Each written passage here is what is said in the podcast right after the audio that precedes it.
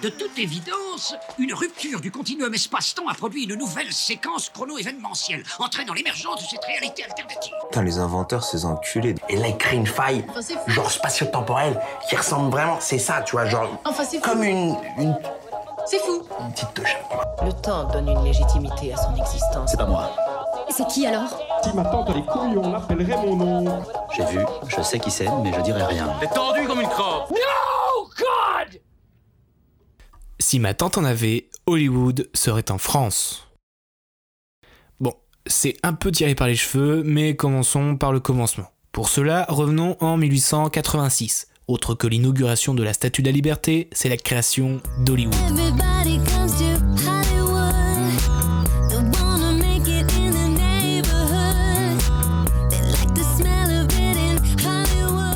Dans l'idée d'y fonder une ferme, deux immigrants, Horace et Daida Wilcox, achètent un immense terrain dans la banlieue de Los Angeles. En quelques années, la propriété appelée Hollywood devient une paisible localité adossée à une chaîne de collines.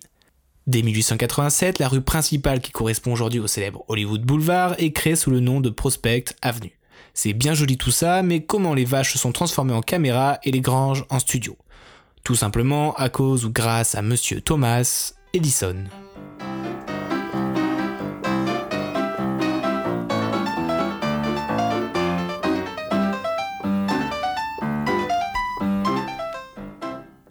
En effet, aux États-Unis, Thomas Edison détenait un brevet sur le matériel utilisé pour les films. Il imposait donc une redevance à toutes les salles de cinéma. Puis sa compagnie, MPPC, rachetait peu à peu la plupart de ses concurrents. Monsieur Électricité faisait irruption sur les tournages des autres compagnies pour tout stopper. On peut dire que le cinéma muet n'est pas prêt d'arrêter d'en entendre parler.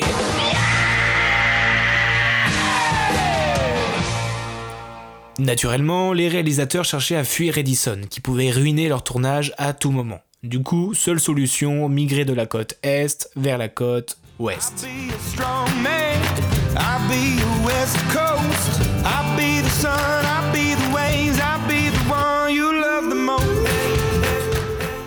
Second facteur, l'hiver. En effet, pendant cette période, les films se tournaient en Floride, mais impossible de s'y installer à cause du temps caniculaire. Certains ont essayé Chicago comme le grand Charlie Chaplin, mais il faisait tellement froid pendant l'hiver que les studios devenaient impossibles à chauffer. Mais du coup, où aller? Vous l'aurez sans doute deviné à El Pueblo de Nuestra Señora Reina de Los Angeles sobre el Rio Ponticula.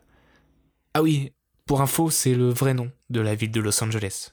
Bon, j'avoue, c'est un peu trop long. On va se contenter de LA.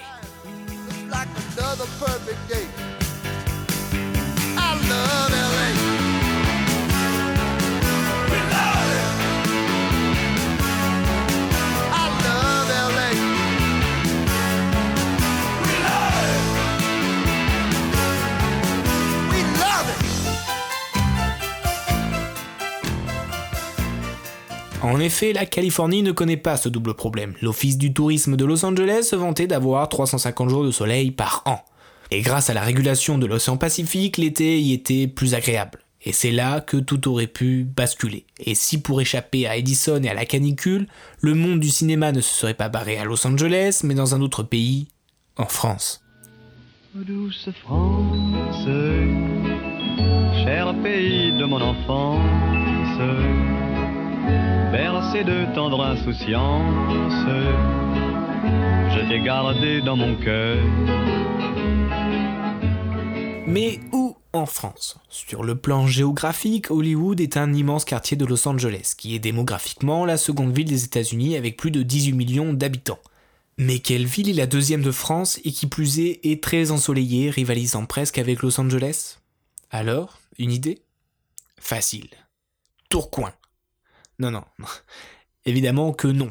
Marseille, bien sûr, qui est la deuxième plus grande ville de France et qui possède 3110 heures de soleil par an. Le cadre idéal pour tourner les plus grands chefs-d'œuvre. Et oui, Marseille, c'est le Los Angeles français. On m'appelle l'OVNI. On m'appelle l'OVNI.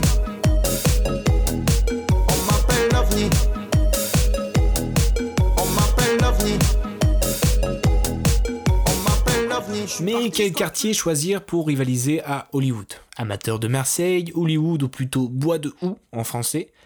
Ouais, ça claque pas ouf. Aurait été le plus grand quartier de Marseille qui est Borel. On aurait pu donc voir Will Smith et Carlton Banks faire leur célèbre pas de danse dans Le Prince de Borel. Quand même. You want to be loved by anyone. It's not unusual to have fun with anyone. But when I see you hanging about with anyone, it's not unusual to see me cry.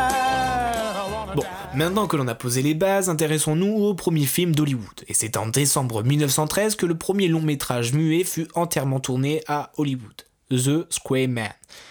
Mais si ça avait été en France, on aurait eu le droit à La mort qui tue. Voilà, film sorti aussi en décembre 1913. Beaucoup plus français comme titre. Ah, bonjour docteur. Bonjour, commissaire.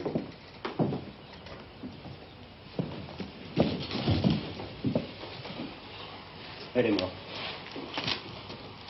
Et ça fait déjà quelques heures. Oui, oui, oui, oui, oui. Elle a été assassinée. Difficile à dire.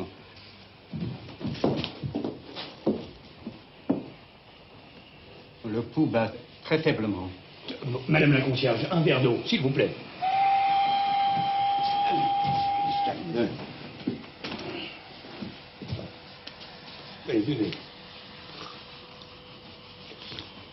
Il a sûrement absorbé un narcotique violent. Il va revenir à lui. Allez, allez-vous-en Qu'est-ce que vous voulez? Monsieur, je suis médecin. D'ailleurs, maintenant que notre Hollywood à nous aurait été à Marseille, imaginez l'impact que cela aurait eu sur les films rien que sur les titres. Les oiseaux de Hitchcock s'appelleraient alors Les Mouettes, Avif avec Bradley Cooper s'appellerait Bouillabaisse, la célèbre comédie musicale Chantons sous la pluie deviendrait Chantons sous le soleil, ou encore Les Dents de la Mer deviendraient Les Dents de ta mère, oh faut pas me chercher espèce de cagole. Un chouïa long comme titre. C'est un grand requin blanc. Et un morceau. Larry, tous les spécialistes vous diront que c'est un tueur, un mangeur d'hommes. Voilà la situation. Il semblerait qu'un grand requin blanc se soit approprié les eaux territoriales d'Amity. Il va continuer à s'y alimenter tant que les eaux seront pourvues de nourriture. On n'a aucun moyen de limiter les dégâts. Écoutez, il y a déjà eu trois incidents. Deux victimes en l'espace d'une semaine et ça n'est qu'un début. On a déjà vu bien pire à Jersey Beach, par En exemple, il y a 1916, longtemps de il y ça. Cinq cinq personnes ont victimes, été mangées. en Expliquez-lui une semaine. expliquez-lui ce qui s'est produit. Les gars, non, non, non, attends, attends.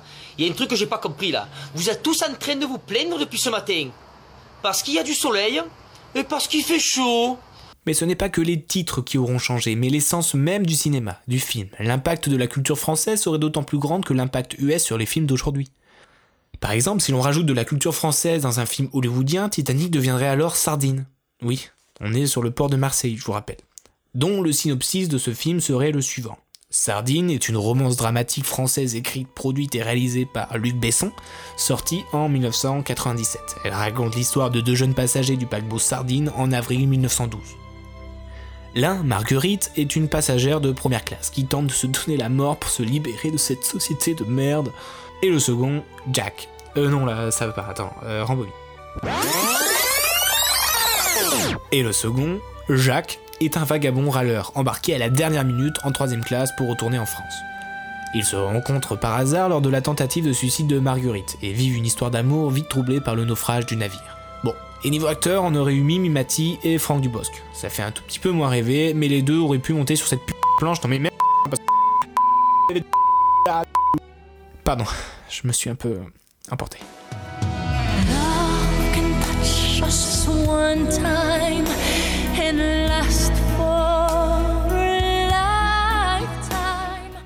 Et puis les actions ne se dérouleraient pas exactement comme les films américains. Il faut être honnête, le français est beaucoup, beaucoup plus feignant. Et je préfère donc vous prévenir, la fin du monde n'a pas intérêt à tomber un jour férié. Instant 30 millions d'amis, les chiens américains ont un espèce d'instinct qui leur permet de savoir automatiquement qui est le méchant en leur aboyant dessus. En France, c'est pas nos caniches qui vont aboyer. Ils s'en battent les couilles. Enfin moi, je vois bien, hein, c'est pas Pupus qui va détecter les méchants. Je peux crever, un peu plus. Oh bah oui, oh bah mignon, oh bah oh, Il est complètement con. Il ne sait surtout pas que je suis doté d'une intelligence hautement supérieure et que les problèmes géopolitiques m'affectent du plus haut point. Mes études en philosophie m'ont ouvert les yeux et m'ont créé une vision du futur aux souvenirs inaccessibles. Ah là là, sont cons, c'est bête. Aussi, nos déserteurs peuvent se la couler douce. Contrairement aux États-Unis, là-bas, un criminel en cavale a le problème de se voir à la télé peu importe où il va. Bar, hôpital et même chez sa grand-mère. En France, impossible que le criminel se voit sur une chaîne de PMU. Ça, c'est vrai, ça Puis j'ai remarqué que dans les films hollywoodiens, il y a une liste de personnages clichés qui revient assez souvent. à savoir le loser transformé en héros, le mec lourd, l'héros cynique, l'enfant philosophe, l'allié au caractère opposé, le méchant russe, le geek timide, le chef de la police noire, la meilleure amie rigolote, fun et un peu bête, et le vétéran raciste.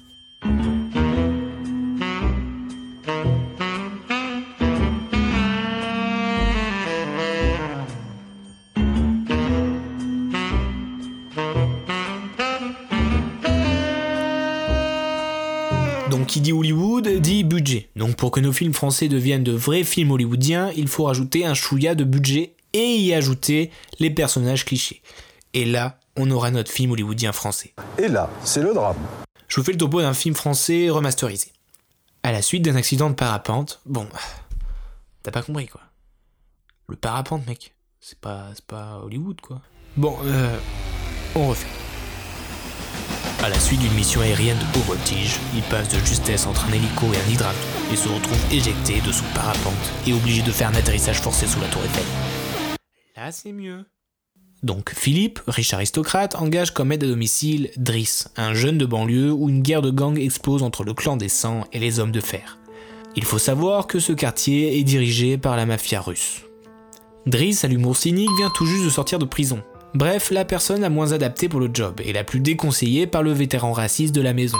Ensemble, ils vont faire cohabiter Vivaldi et tout nu et tout bronzé, le verbe et la vanne, les costumes et les bas de survêtement.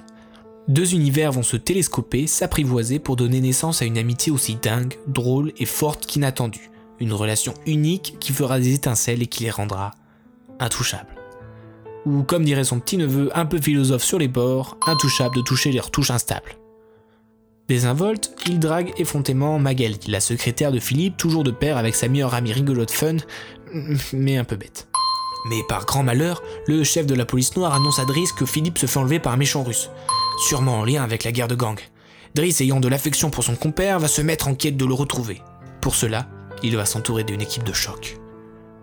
Jean, un geek timide mais terriblement surdoué. De Fabien, un de ses fidèles alliés au caractère opposé. Et puis de Thomas et... ou Relou, comme il est surnommé, son pote relou. Mais vraiment relou. Sur le chemin de multiples obstacles entre course-poursuite et fusillade, nos losers deviendront héros. Ah oui, oui, oui, oui, oui. Franchement, il a carrément plus de gueule ce film.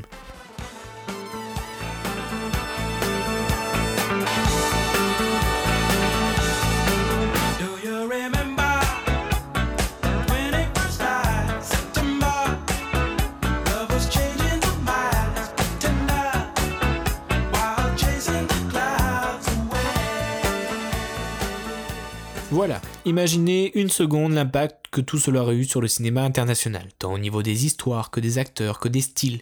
Au niveau de la langue, le français aurait sans doute rivalisé avec l'anglais. Elle deviendrait peut-être même la langue du cinéma. On n'entendrait plus de Don't bullshit me. Bullshit. ni de fucking fuck à foison, mais des foutaise. Gros connard. Sainte Mère de Dieu. cocorico, j'ai envie de dire.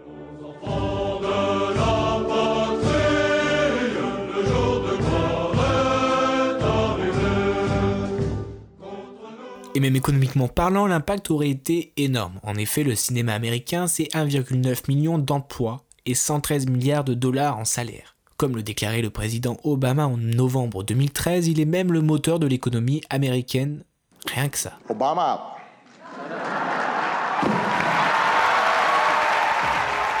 Mais cela a aussi un impact sur les entreprises mondiales. Sur les 500 plus importantes, tous secteurs confondus, 133 sont américaines. Et dans ces 133, on retrouve Apple, Sony et Coca-Cola, qui sont les marques les plus présentes dans les films avec les placements de produits. Quand on sait que Coca vend plus de 1,8 milliard de bouteilles chaque jour dans le monde, il n'est pas sans penser que sa stratégie de placement de produits depuis 1933 a eu un impact fort sur la consommation mondiale.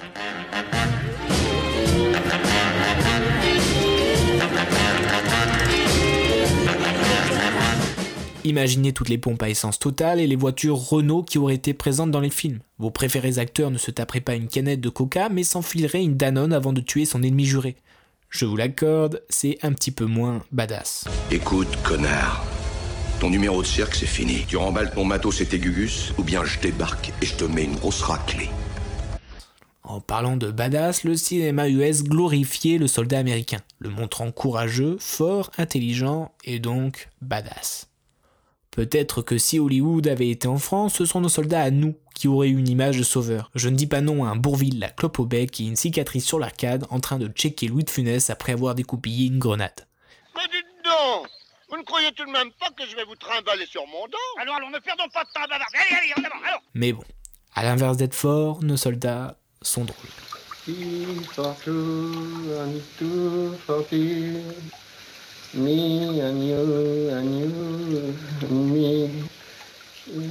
Drôle comme le fait d'imaginer Marseille comme capitale du cinéma.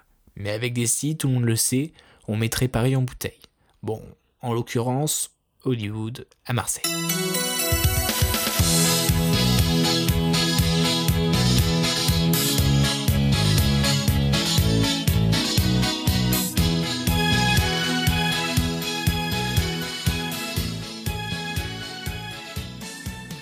Votre parfum ne vous rend pas aussi séduisant que vous ne l'aurez imaginé? Faire le ménage n'est pas aussi cool qu'à la télé? Alors rejoignez-moi dans le prochain épisode de Si ma tante en avait et rentrez dans un monde où mon banquier est un écureuil, mes assureurs sont des furets et où les hérissons se frottent sensuellement sur mes éponges. Je ne m'attendais à rien et je suis quand même déçu. Il y a Francis qui est venu et il s'est fait passer pour un. Je finis toujours le travail pour lequel on me paie. Pardon, gastologue, on comprend rien à ce que vous dites. C'est une nouvelle langue que je viens d'inventer en fait. Vous racontez n'importe quoi. La connerie, c'est la décontraction de l'intelligence. Ah, une fois de temps en temps, faut se dire tant pis, aujourd'hui, je passe pour un gland. Ah, ça me fait une belle jambe. Vous dites que vous avez fabriqué une machine à voyager dans le temps à partir d'une DeLorean